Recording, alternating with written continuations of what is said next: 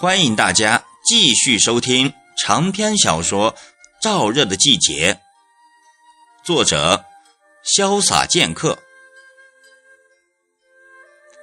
吴守信的确和田家昌在厂区，田家昌这段日子可苦恼着呢。本来田家昌对耿副厂长上海谈判寄予了好大的希望，指望从此工厂可以打一个翻身仗。可人算不如天算，到头来成了竹篮打水一场空不说，还落下了满身的骚气。首当其冲的他，在耿副厂长面前有些话就说不清楚。耿副厂长一直都是皱着眉头、挖着耳屎听他解释的，从来也不问一下田家昌为什么。只是田家昌说。田家昌的心里呀，他是多么希望耿副厂长能问他几句呀，哪怕问一句也行。田家昌的心里也算踏实一点。可耿副厂长别说一句，就是连半句都没有，那表情，田家昌心里明白，就是十二分的不信任。田家昌折腾了一阵子，也没有啥别的办法，也就泄了气。这样一来，田家昌和耿副厂长之间就产生了隔阂。这也难怪，两人本来就没有什么交情，也就是这段日子为厂里联营的谈判，两人的交往才多了一些。产生隔阂是正常的，不产生隔阂才是咄咄怪事。吴守信就是这么劝田家昌的，叫田家昌不要太往心里搁这事。其次，厂里已经有三个月没有发工资了，工人们的人心已有些不稳了。厂里的出租房屋的租金完全可以给上岗的人发工资，可社会保障局里却发不下。厂里给下岗工人交的保障金，厂里一直都是上岗下岗的工人一起发工资。田家昌在目前这个状况下，可不敢只给上岗的人发工资，那下岗工人不闹个翻天覆地才怪。田家昌叫吴守信去保障局催了好多次，可保障局的人说马上就马上。马上，马上拖了三个多月。田家昌从小道的消息里早已知道，保障局把他们交上的那笔钱挪去盖楼修路做生意了。能动用这笔下岗工人救命钱的人，他也知道是啥身份。田家昌除了暗自生气之外，也没有什么高招。今天，田家昌和吴守信在办公室里就是商量法院判决的那笔钱的事。田家昌就叫吴守信去把那笔钱弄回来，给工人们发工资。说董瑞办事太古板，法院要多少就给多少算了。现在都火烧眉毛了，哪还顾得那么多？田家昌过几天就要去上面参加三讲学习，他也害怕他走后工厂因发不出工资而出乱子。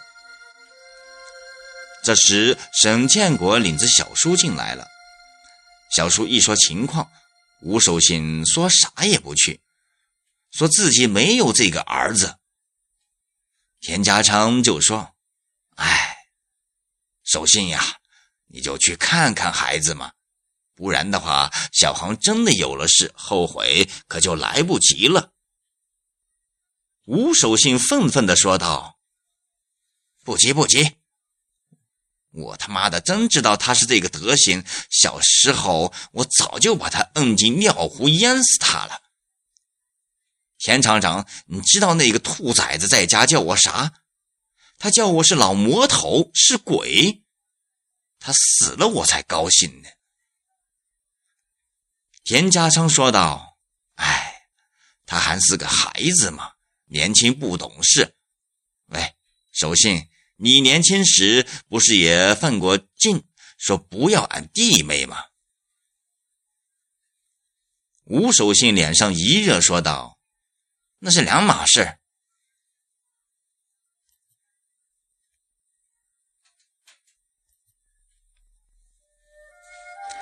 田家昌说道：“我看是一码事，都是年幼无知和给闹腾的。”田家昌一边说，一边朝沈建国、小叔他们使眼色。沈建国、小叔他们上去也劝吴守信，好说歹说，总算把吴守信劝走了。大大出乎小叔的预料，这次吴小航的表现可真不错。没有费太多的口舌，吴小航就狼吞虎咽地吃下了两罐八宝粥、三块面包，外加四个咸鸡蛋，淋了把个吴小航撑得直打饱嗝，把周围的人差点给逗笑了。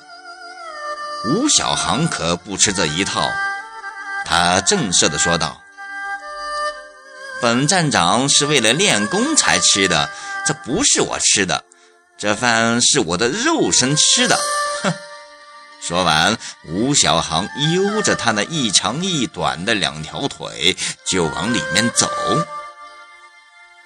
吴守信气得脱下鞋来，就想用鞋底来敲吴小航的头，被小叔沈建国给拦住。吴守信气愤地骂道：“真是丢人现眼呀！”小叔劝吴守信说道：“我们会给他讲道理的。这不，今天我们叫他吃饭的目的达到了，这也算是一大进步。”吴守信说道：“哼，你看他饿得像条疯狗似的，你们今儿不来，他也会吃的。他以为他是谁呀？你认为他真是不食人间烟火的神仙呀？”谁的孩子，谁还不知他是什么样的德行？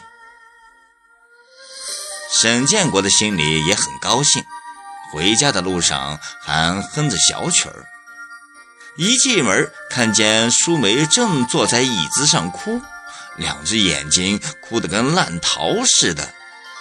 沈建国一见，心里慌慌的，忙问出了啥事。这一问可不要紧。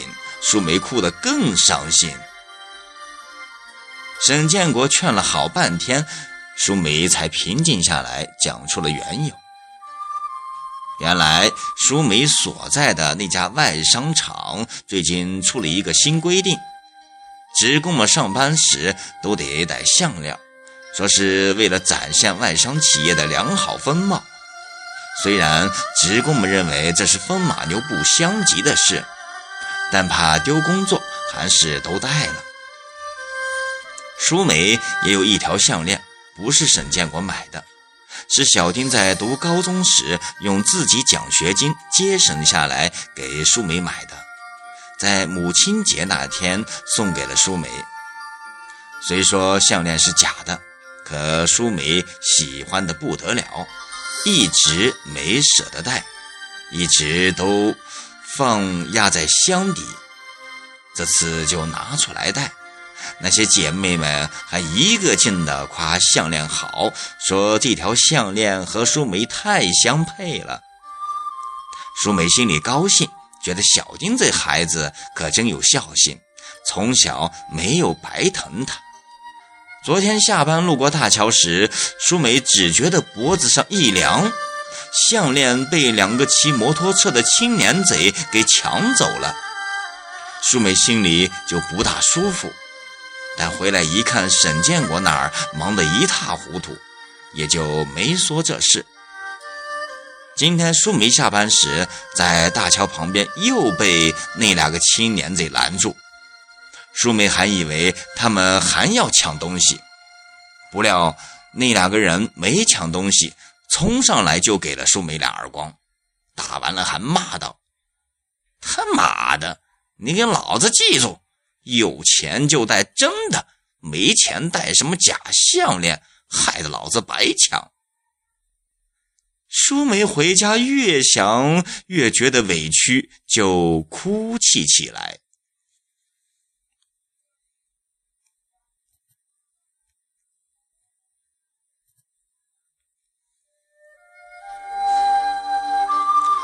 沈建国一听，肺都气炸了，砰的一拳砸在了桌面上，桌子上的茶杯被震得一下子跳了起来。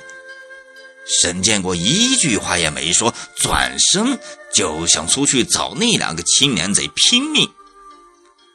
淑梅见状，立马就止住了哭声，冲上前死死地抱住沈建国不放手，抽泣着说道：“他们早就跑了，你现在去哪儿找他们呀？”沈建国胸脯一鼓一鼓的。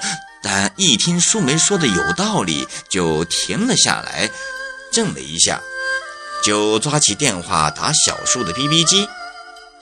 小叔很快就回了电话，沈建国就把经过叙述了一遍，最后气愤地说道：“这太不像话了，简直就是和尚打伞，无法无天。”小叔说道：“老哥。”这肯定是吸毒贼干的。像这样的案件，这个月就发了差不多一百来宗。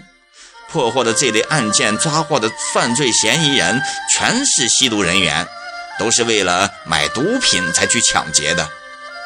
对了，老哥，呃，大嫂她报案了吗？沈建国问了一下淑梅，说道：“还没报案呢。”小叔说道。那过一会儿，我拿张报案书过去，叫大嫂填一下，按个手印就行了。沈建国说道：“他妈的，这些吸毒贼抓住都得枪毙才行，不然这个社会真是全乱了套。”小叔叹了口气说道：“哎呀，谁说不是呀？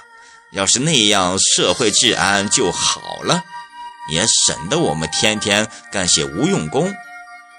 现在有一多半的案件都是吸毒人员干的，也有好多的单位和家长们叫我们把吸毒人员抓走，不要放回来。